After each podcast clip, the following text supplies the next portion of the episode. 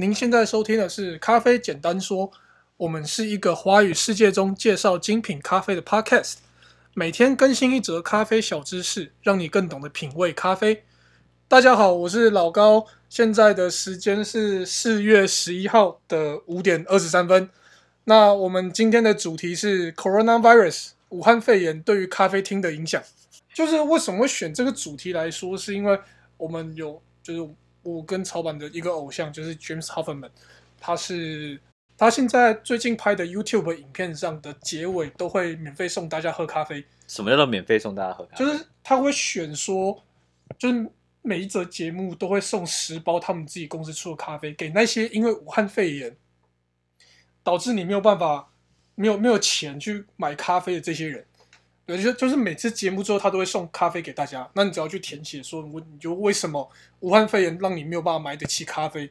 他就是不论你在世界上哪里，他都会寄给你。啊，真的假的？真的，每一集的最后都这样讲。然后他也特别拍了一集的 YouTube 节目。所以我们要这样讲吗？不用，不用，不用，不用，不用。就是只是我们今天讨论这个主题的开端。好就，OK。然后他也特别录了一集节目，讲说 Coronavirus 对于整个咖啡厅产业的冲击。这样。嗯嗯。其实影响还蛮大的，就是自己我我我从几个几个角度跟大家分享啊。第一个角度最最明显的，二手市场变得异常热络。对，就是我们从来没有看过在脸书上面咖啡社团里面有那么多的咖啡机，那么多的烘豆机被试出来卖，而且是非常贱价的卖。对，就基本上你就能够大概知道说台湾台湾咖啡产业里面有很多人的状态其实没有那么好，或者整个景气的影响度影响很大。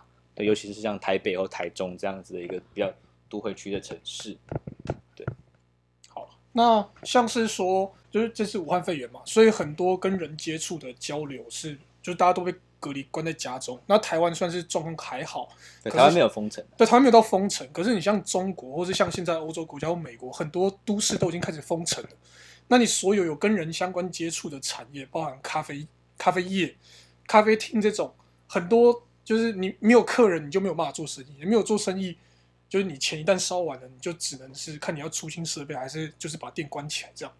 嗯，没有错。像像我自己上次在之前，我有跟一个那个来的客人，就是 Jeff，Jeff 他是美国 New Jersey 那边，他开了一间叫 The Coffee Box，然后现在两间店很大间的店都都歇业了，在纽泽西都歇业了，对，然后也是裁员，对，裁了蛮多员工的，对啊，嗯，好。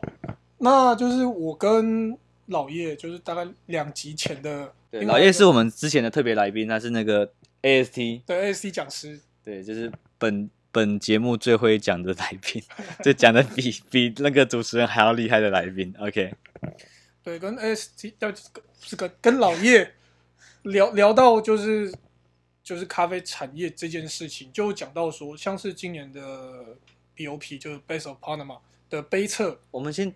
简单讲一下，跟听众朋友解释什么是 BOP 好不好？生豆会有一个生豆比赛，那就是每年，因为一般来说，生豆的贩售方式是呃，怎么讲？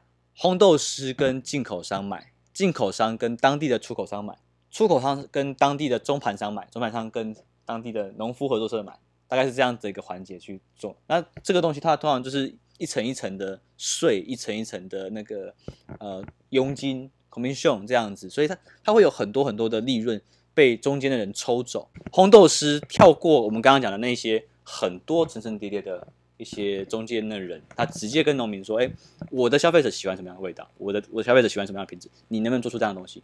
如果你可以的话，那我可不可以直接跟你买？这样子叫做直接贸易嘛。所以，呃，那他们是怎么去媒合这件事情的？怎么让这些？因为你不可能，你像我明朝咖啡可能不会认识巴拿马的谁谁谁哪个庄园的庄园主。那要怎么样去得到这样的一个机会？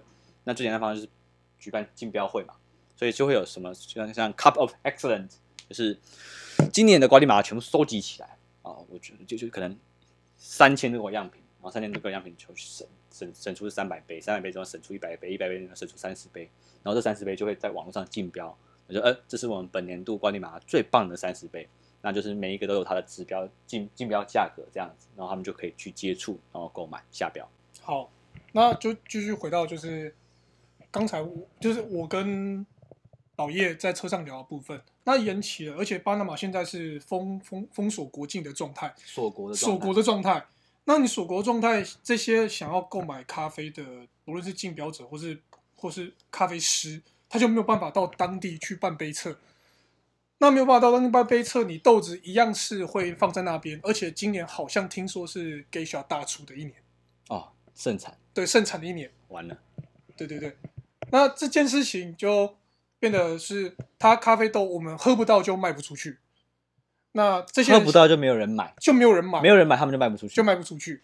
对，那故事就从这边开始。那卖不出去的话，这个就我们用一个蛮有趣的比喻好了。假设我九月跟银行借的钱，然后我年初的时候采收，然后我年终的时候办杯测会，然后开始有厂商就是跟在期在年终之后跟这些客户收钱，然后寄出去，然后拿钱去还银行贷款。但是现在整个延期之后，没有人要来我这边，我豆子也卖不出去，那就变成这些库存也没有什么价值，而且这价值还会随时间放越久会越贬值。嗯，它毕竟是农产品嘛，对，毕竟是个农产品，时效性这样。对，那你去年跟银行借的钱，你还是要还，那这时候你就只能拿自己原有的财产去抵押，那这个对于很多。